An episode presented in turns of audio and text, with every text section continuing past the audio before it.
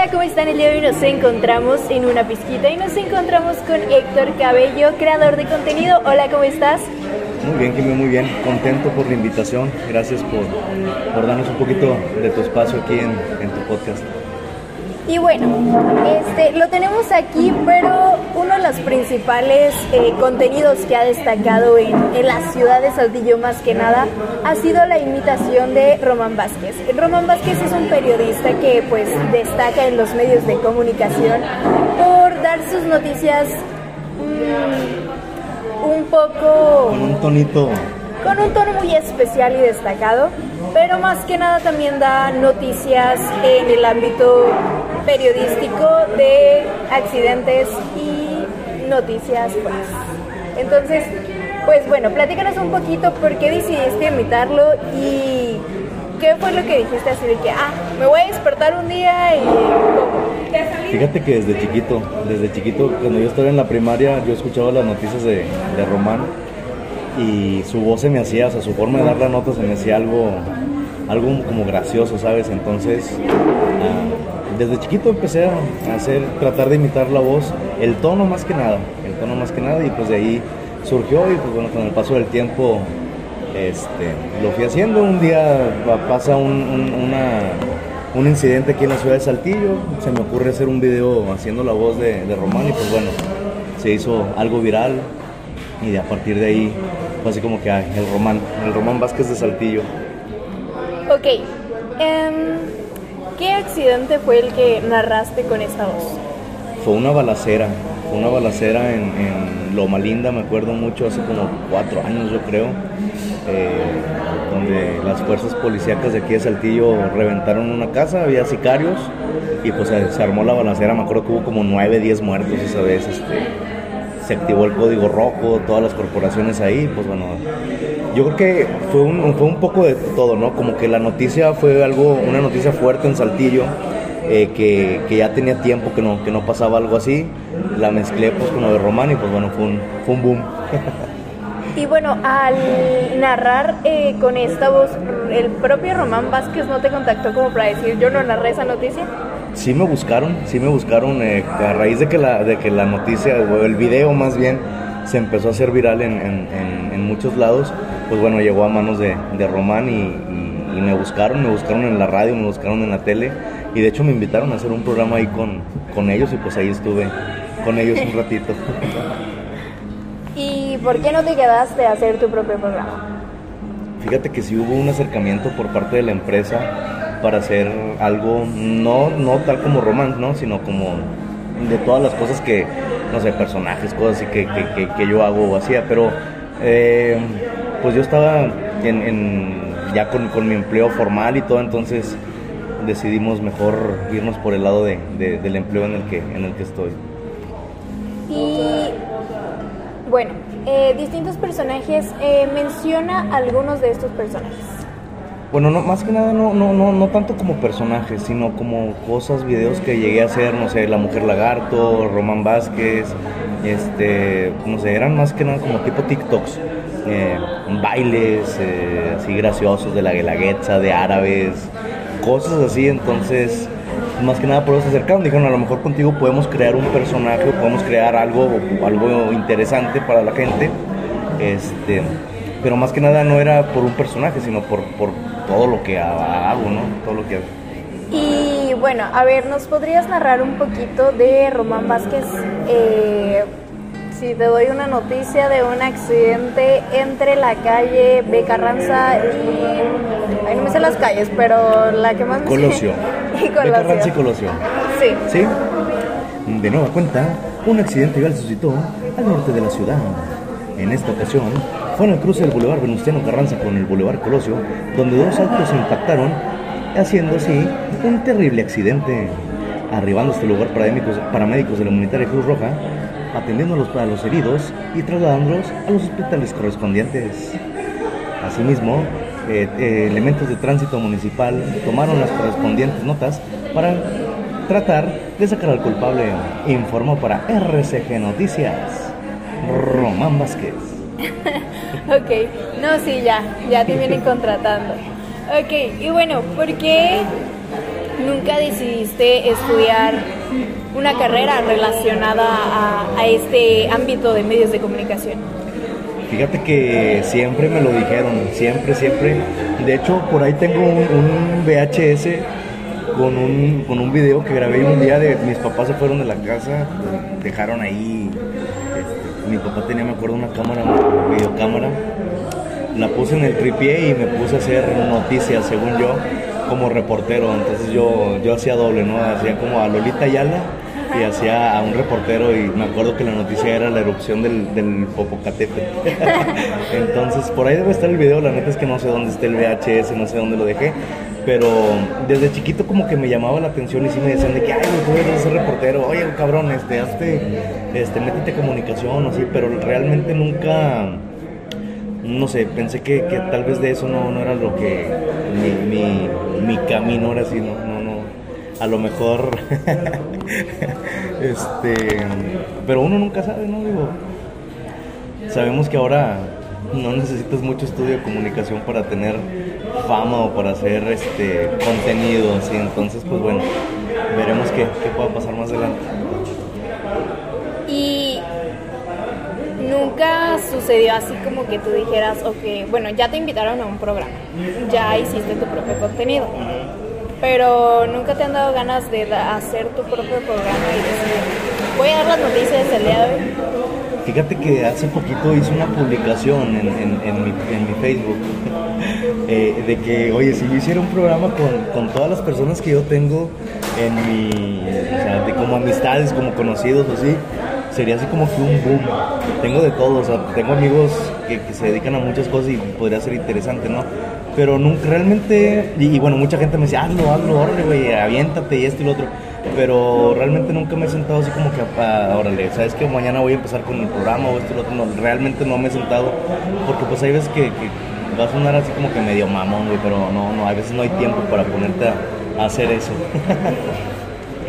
y como lo recalcas, o sea, para crear contenido sí se necesita el debido tiempo, o sea, porque sabemos que editar un video no es solo hacer el video, ni planear la idea para hacer el video, va mucho más allá de y en esto que se llama hacer el video y planear el video, um, ¿alguno de tus videos ha sido planeado o todos han sido espontáneos? Todo, todo es en el momento, todo, tanto como los de Román Vázquez. Cuando yo fui al programa de Román, ellos me decían, bueno, y tú te sientas, escribes en una hoja lo que tienes que decir o lo lees. Y yo, no, o sea, veo la noticia de que lo que pasó y ahí yo me agarro a inventar o a, decir cosas reales como pasaron. Y decía, me hicieron, ok, te vamos a hacer una prueba. Narranos así como tú ahorita, ¿no? Narranos un accidente, así, esa, y esa vez si fue un accidente real que había pasado. Me dicen, a ver, narra este accidente. Y yo le va, y me agarro, ¿no? Todos de que, ay, cabrón, oye, güey, te sale de, de, la nada. Igual todos mis videos, la mayoría son cosas que se me ocurren en el momento. Digo, órale, va, lo grabo. Y dices tú, no, pues mucho tiempo para editar y este y lo otro. Realmente es que mis videos son muy sencillos, no, no llevan edición, no llevan cosas tan tan elaboradas. tan elaboradas, tan elaboradas. Entonces así como que en el momento lo hago, lo grabo, lo subo y bye. Y bueno, eh, dentro de esto, de hacer contenido, ¿cómo sería tu programa ideal? ¿Cómo sería mi programa ideal? Híjole, yo creo que, que un poco de chisme, un poco de... De cosas, no sé, que llamen la atención, que den pues de, el chisme de, de es qué hablar. deja. Sí, sí, sí, ahora sí que el chisme es lo que deja. Por eso cosas que, que- es. Exactamente, exactamente, cosas que, que llamen la atención, que digas, ah, mira, güey, están hablando de esto, sobres, vamos a escucharlo, vamos a esto, porque realmente pues la gente es chismosa y la gente es novedosa, entonces yo A creo que algo así, ajá. Sí, algo de chisme, algo de cosas personales, cosas, o sea, pero metiéndole un poco de, no sé, llevarte con la persona, agarrar confianza, ¿sabes? Algo así. De tu esencia. Exactamente. Y hablando de tu esencia, ¿cómo es que tú dices, o sí, cómo es que tú te caracterizas o qué frase te caracteriza a ti? ¿Qué frase me caracteriza? Fíjate que tengo una, una frase que yo aplico en, en mi día a día, que eh, siempre he dicho que la vida es muy corta como para no comerte una galleta cuando se te antoja. Y aplica en absolutamente todo. Si tú tienes ganas de hacer un viaje y es que chingada madre, me voy a quedar corto de lana, no importa, hazlo. O sea, no te quedes con las ganas porque después vas a decir, chingada madre, ¿por qué no lo hice? y en esta vida el hubiera no existe.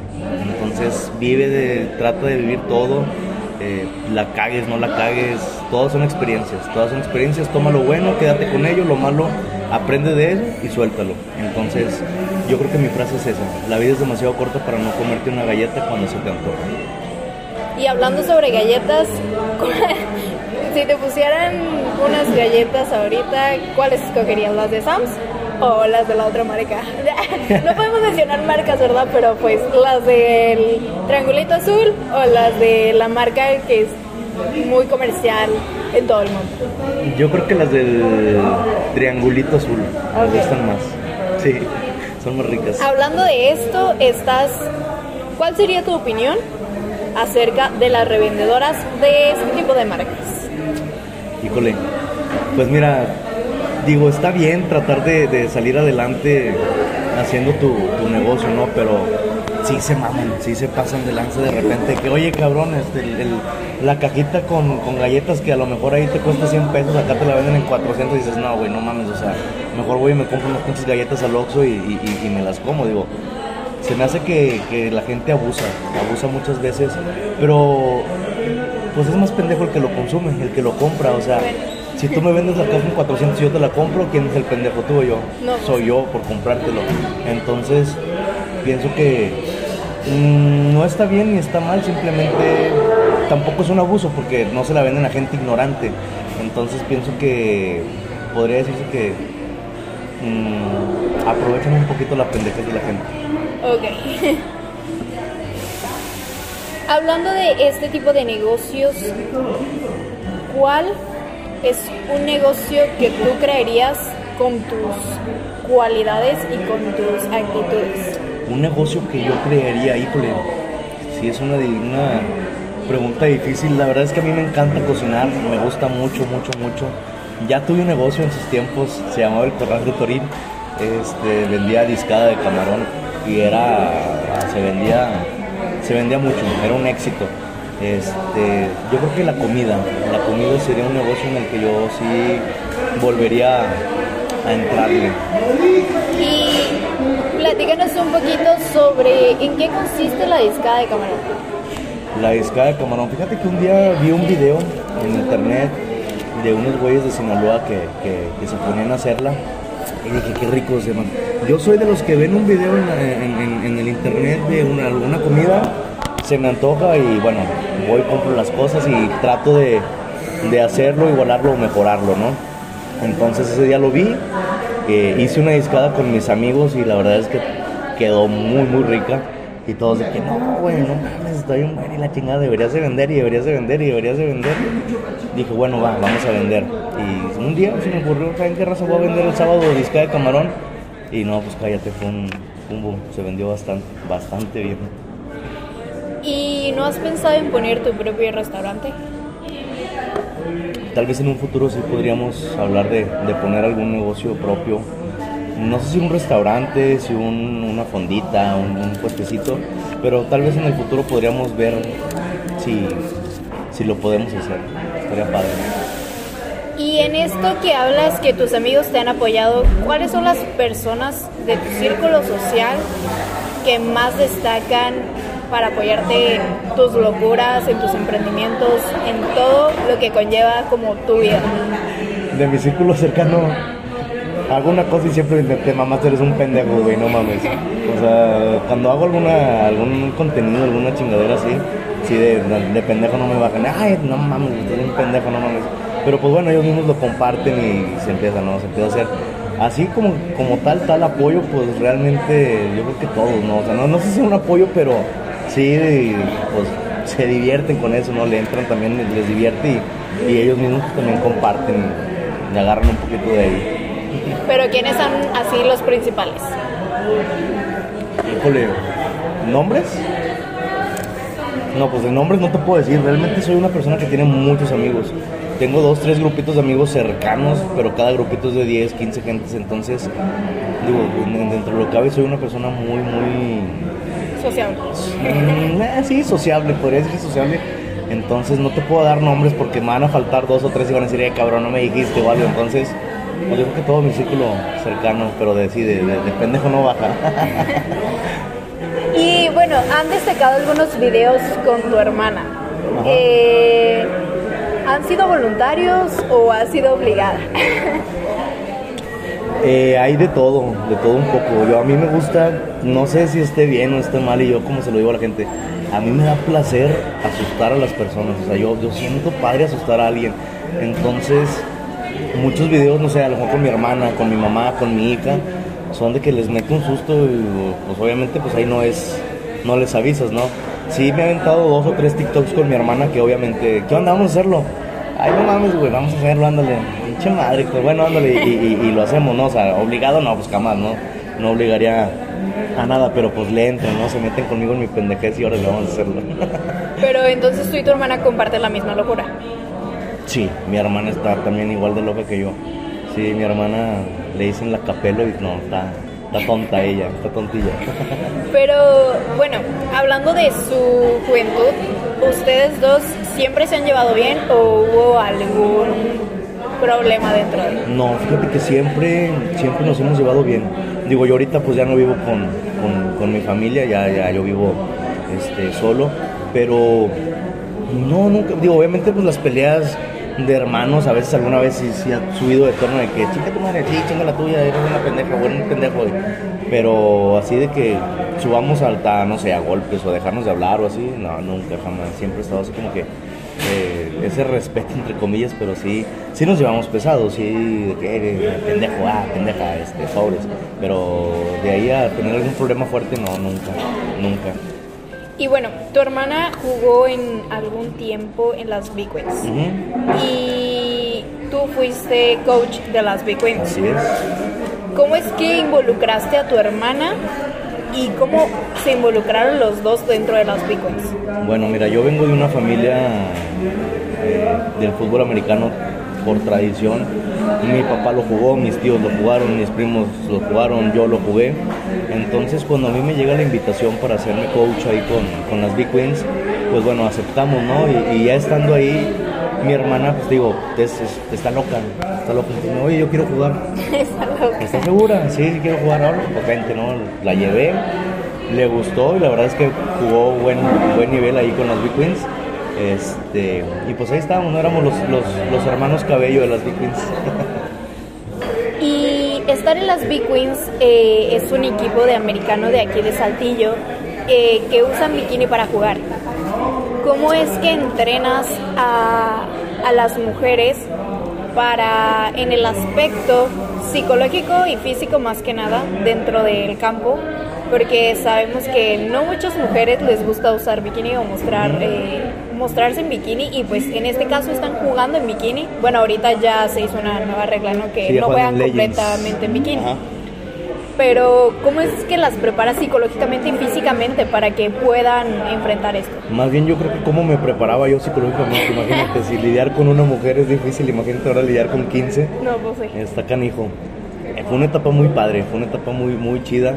Este, en donde, bueno, realmente pues en los entrenamientos pues eran entrenamientos normales, ¿no? Ellas entrenaban en, en pants, en short, en licra. Eh, únicamente cuando eran los juegos, pues era cuando ellas se, se ponían el bikini.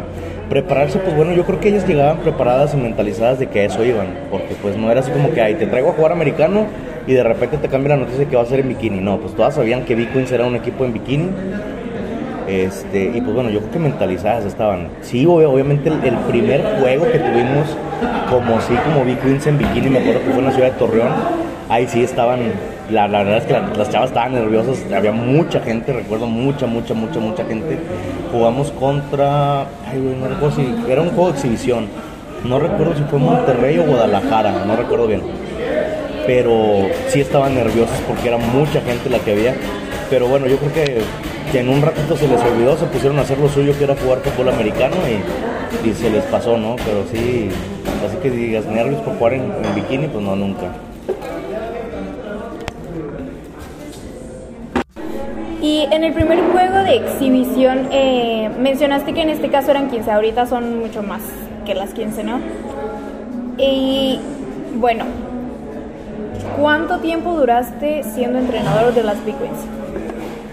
Fueron más o menos, bueno, es que el, eh, proyecto de Big empieza, antes de jugar bikini jugamos en una liga en Monterrey equipados, entonces las chavas jugaban con su funda, con su jersey, con hombreras, con casco normal, ¿no? En una liga de, de mujeres de Monterrey.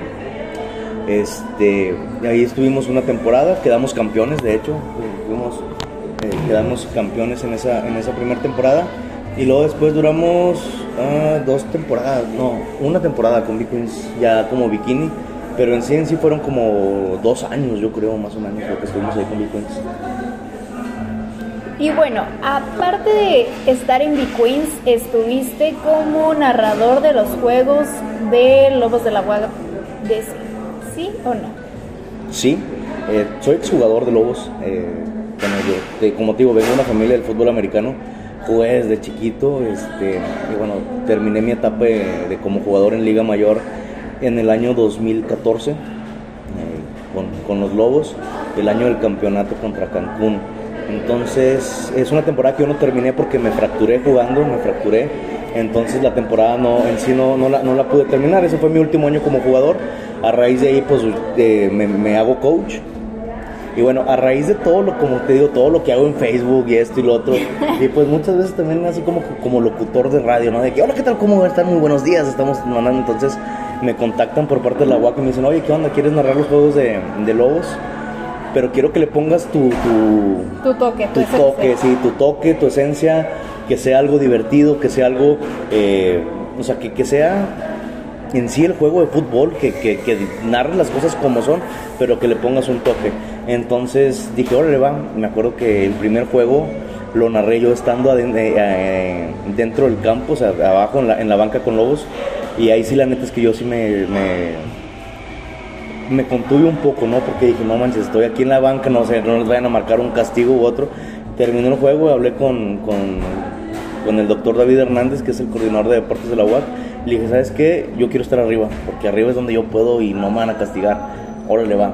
Eh, le hablé a un amigo, Alan Martínez, no sé, mucha gente lo conoce también. También es un desmadre y le encanta esto de los medios. Le dije, ¿qué onda? ¿Te vienes conmigo a narrar los juegos? Órale, va. Y a partir de ahí hicimos y entonces ha estado, ha estado divertido. La verdad es que hicimos muy buena, muy buena faceta ahí narrando los juegos y pues bueno, hasta ahorita se sigue haciendo. ¿Cuál ha sido el juego que más te ha gustado narrar dentro de pues esta, este oficio o profesión narrando juegos? Yo no lo diría, yo no lo llamaré como oficio o como profesión, la verdad es que yo lo narraría como un hobby, porque es algo que, que nos gusta, es algo que, que disfrutamos y es algo que nos apasiona, podría decirse. El mejor juego que yo he narrado, o sea, que yo he disfrutado tanto como espectador, como exjugador, como familia lobo y como narrador, eh, fue un Lobos contra Borregos Querétaro. Lobos contra Borregos Querétaro, mal no recuerdo, fue una semifinal. Eh, la verdad es que nos, nos ganchamos tanto, nos metimos tanto al juego que los mismos jugadores de Querétaro se metían con nosotros y pues ahí logramos un poquito de lo que es nuestra esencia, ¿no? Meterte con la gente, entonces eh, se gancharon, los castigaron, me acuerdo, entonces ellos, hubo una queja ante la UNEFA de que hoy es que los narradores de Saltillo se meten con los jugadores, no, yo no me meto, él solo se está metiendo y se gancha, yo hago comentarios y ya le cayó el saco, pues póntelo, ¿no? Pero sí, yo creo que Borregos contra Lobos, Borregos Querétaro. Si tuvieras la oportunidad de narrar en pues grandes televisoras como las personas las conocemos a nivel México, eh, ¿lo harías o no? Sí, sí lo haría. O sea, sin pensarlo, sí lo harías. Sí, sí, porque es algo que me gusta y es algo que, que se me da, ¿no? A lo mejor no soy el experto narrador como, como los grandes, ¿no? Pero ah, sí, sí me metería en ese mundo, sí, sí, le, sí le entraría. ¿Y nunca has mandado como tu currículum dentro de? No, no, nunca se me ha ocurrido, es como que, ay, entrale, porque pues realmente, digo, mm, yo pienso que, que en esas grandes televisoras, en esas grandes, no, llegan los currículums ni los ven, yo creo, nomás los agarran y los, los guardan, ¿no? Ahora, realmente, pues yo no me dedico a eso, o sea, no, no, eso es como que, ay, yo, mi vida es esto y quiero estar en eso, ¿no? Entonces, digo, si un día me, me hablan y me dicen, no, ¿sabes qué está esto? Te vamos a pagar chido, te va a ir mejor como ahorita, pues órale, le entro, pero algo que yo busque, no, la verdad no.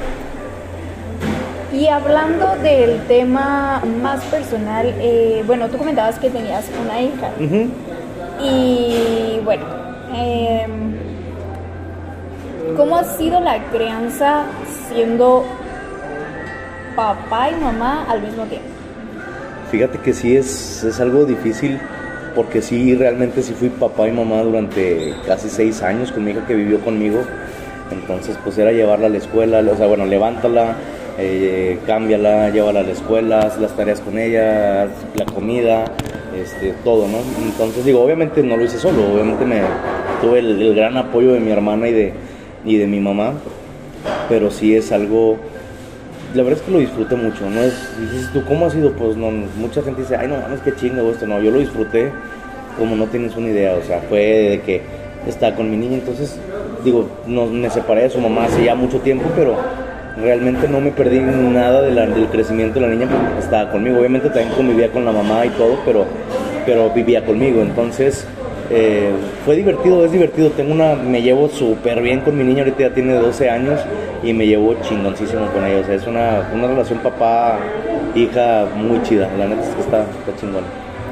Bueno, en esto que llamas, eh, bueno, no es, no era muy común ver a un papá siendo papá y mamá, pues en la actualidad ya un poco más, pero antes no. ¿Cómo es que lo afrontaste o cómo es que decías, bueno, hay una película de hecho, ¿no? Donde un papá se hace cargo de su hija, pero ¿cómo es que...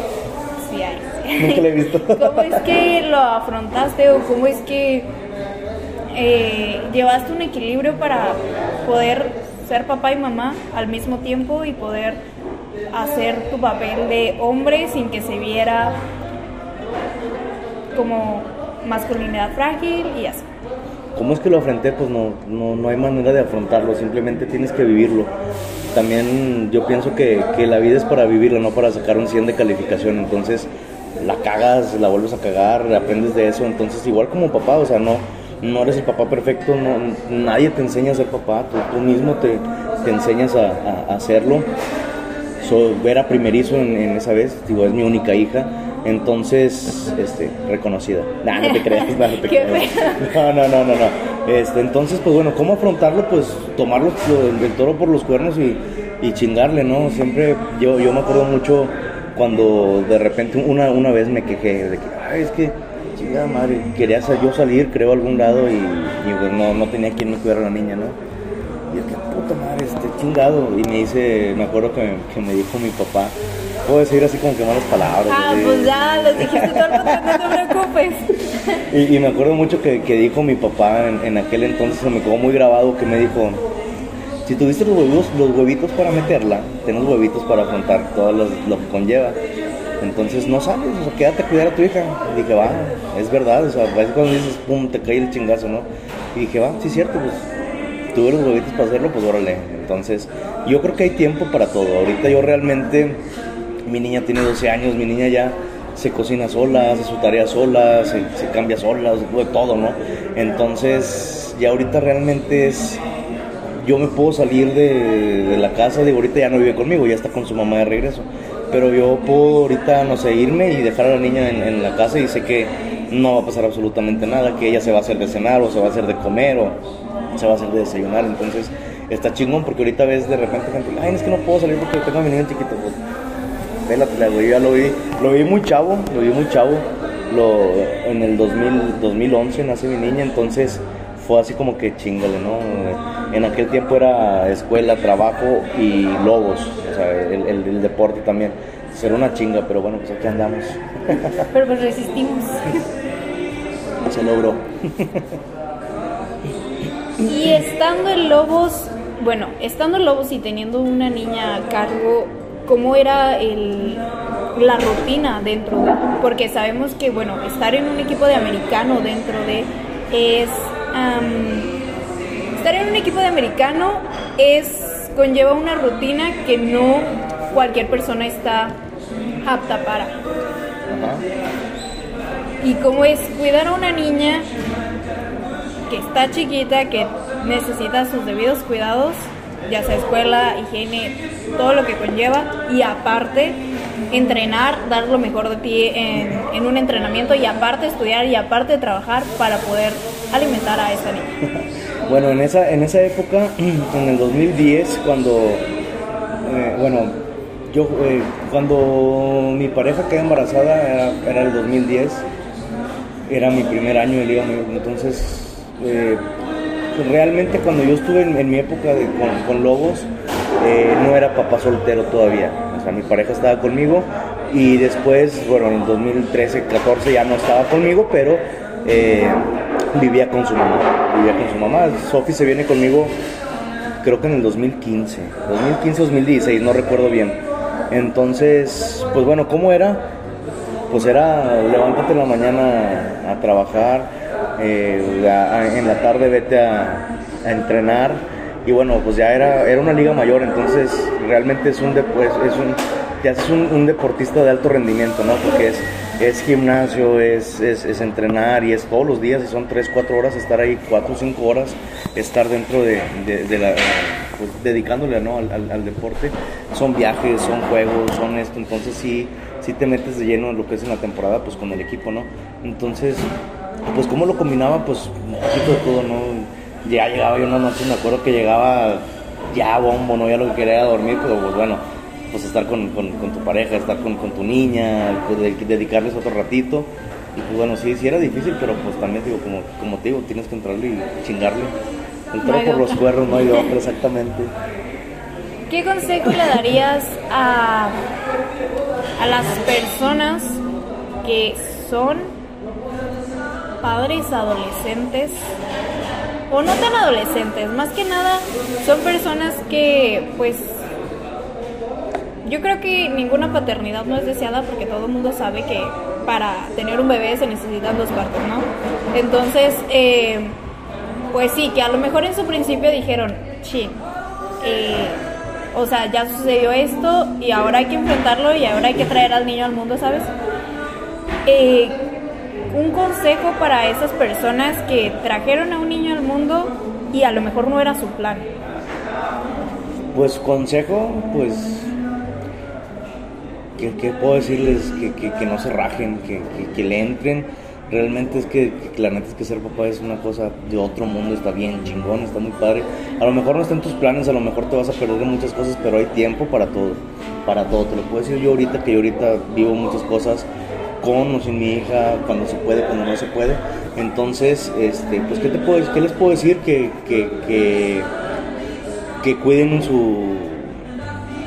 Eh, su relación con sus hijos, que, que le entren, que, que, no se rajen, que si tienen que trabajar, estudiar y, así, pues, pues eh, darle, ¿no? Muchas personas se salen de la, de la escuela o así por, porque van a ser papás o así. Se pueden las dos cosas y bueno, pues si no, pues bueno, entrale como, como debe ser, mantén a tu hijo y, y chingale, no te rajes, eso es lo que les diría. ok.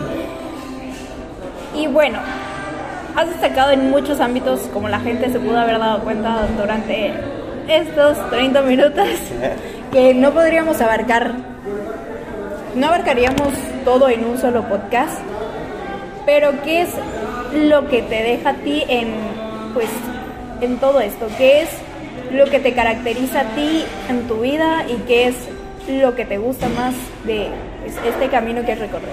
Fíjate que siempre he pensado o me he dado cuenta que mis pendejadas son, son con algún fin, ¿no? Eh, realmente es que conozco mucha gente, mucha, mucha, mucha gente eh, y a la vez pues mucha gente me conoce, Entonces hay que sacarle provecho a eso. Eh, me gusta mucho apoyar, apoyar a, las causas, ¿no? Alguien necesitado por medio de mis redes, órale cabrones, vamos a entrarle y, se apoya, no sé, a un niño, a una persona mayor. tenemos, colaboramos de manera muy cercana con, con la Fundación Rogelio García, que, es una fundación eh, de, un amigo, Rogelio, igual coach, jugador de Lobos, igual todo eso, este, y apoyamos mucho a, las personas necesitadas. En diciembre nos disfrazamos, él se disfraza de Santa Claus, yo de Duende, y nos vamos a, entregar regalos, nos vamos a los, a los ejidos, esto y lo otro, a las colonias. Entonces se dan útiles escolares, se dan apoyo a deportistas que van a salir fuera. Buscamos la manera, ¿no? es, una, es una red grande, no, no te podría mencionar a todos porque me faltarían, pero yo creo que, que, lo que mejor, lo, o sea, lo que más me gusta es que, que, apoyamos, ¿no? Igual a los, a los emprendedores, a los amigos que están así poniendo un, un, negocio o que tienen un negocio o así, muchas veces se acercan conmigo, ¿qué, güey? Oye, ¿sabes qué? Este, publica en tu face, ¿no? De que pues mi negocio, la chingada y esto y lo otro. Y claro, o sea, lo hacemos con, con mucho gusto y realmente es que sí, sí, sí, sí se les apoya, o sea, eh, sí me han dicho de que, oye, no güey, publicaste y, no están hable y hable, o estoy vendiendo esto, o se acercó tal. Entonces yo creo que lo mejor de todo, podría decirte, lo mejor de mis pendejadas es que se queda un apoyo para las personas, ¿no? Tenemos e, ese, ese toquecito que nos gusta mucho apoyar a las, a las personas y, y lo hacemos. Agradecemos que te hayas tomado el tiempo para esta pequeña entrevista, que nos hayas compartido un poquito de lo corta y larga vida que tienes. y pues también nos hayas compartido un poquito de lo que sabes, de lo que has hecho y deseándote todo el éxito del mundo siempre. Y tus redes sociales, por favor. En Facebook estoy como Héctor Cabello, en Instagram estoy como hcabello61 y TikTok igual, creo que hcabello61 es, es igual el TikTok. Pues bueno, son mis redes, no, no, es como que la gran cosa, pero bueno, ahí, ahí nos pueden ahí nos pueden encontrar. Ahí se pueden reír un rato. Ahí se pueden reír un rato con todas las pendejadas. Y a nosotros no olviden seguirnos en Apple Music, Google Podcasts, Spotify y Anchors, igual en Amazon Music como una pizquita. Síganos sintonizando y esperemos sea de su agrado este episodio.